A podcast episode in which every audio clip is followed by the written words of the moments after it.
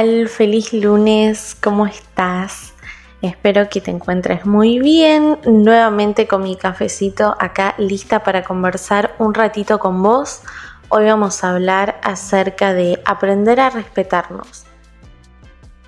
El autorrespeto es un tema muy interesante para mí porque proyectar o comandar respeto lejos de ser algo autoritario o de sobre lo que tengamos que ser inflexibles es algo que podemos lograr desde el amor y el respeto propio.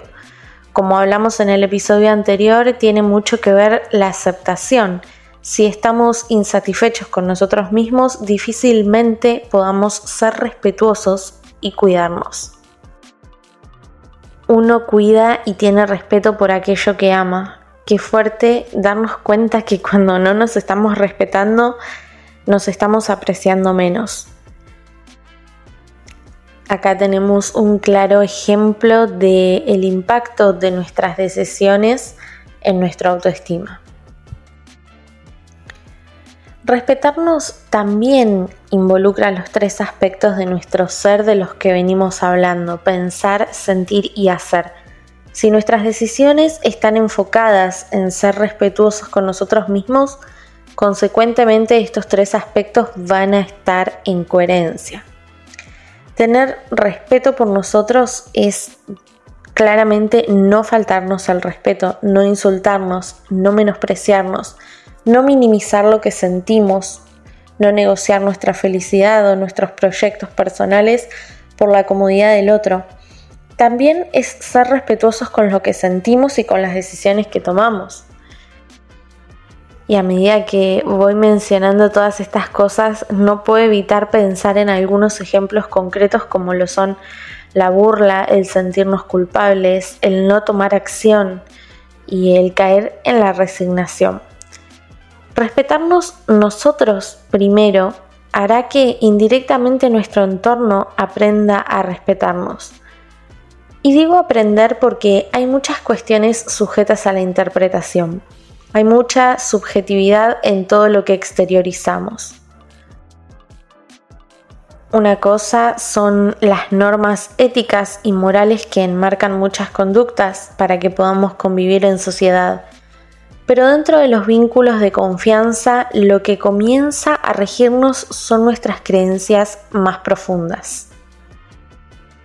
Llegar a conocerlas por medio de un ejercicio continuo de autoconocimiento nos ayuda a identificar patrones de conducta que impactan directamente en nuestra autoestima. Pueden ver cómo el respeto por nosotros mismos puede estar beneficiando o perjudicando nuestro bienestar. El saber irnos a tiempo de una relación tóxica o de un lugar que está matando nuestra esencia el escuchar a nuestro cuerpo cuando manifiesta síntomas, poner límites asertivos. Todas estas cuestiones tienen que ver con el respeto y son todas cosas que dependen de mí. Por eso elegí como título para este episodio Yo me respeto, para que podamos hacer una declaración, así como en el episodio número uno hicimos una declaración de basta, que hoy podamos hacer esta declaración de determinarnos y decir yo me respeto, yo me pongo en primer lugar, me comprometo con mi bienestar, soy respetuoso conmigo mismo, consciente de que eso va a tener un impacto en todos otros aspectos que hacen a nuestro bienestar y a nuestra calidad de vida.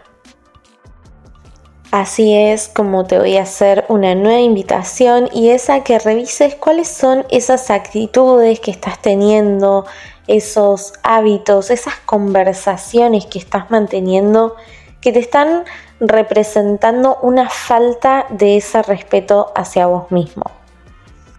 Cuando lo identifiques, te animo a que puedas ejercer un cambio sobre eso orientado a respetarte y cuidarte. Y tengo que despedirte, pero nos encontramos en el próximo episodio para seguir profundizando, para seguir conversando y comprometiéndonos con nuestro bienestar. Te mando un fuerte abrazo, que tengas un hermoso lunes.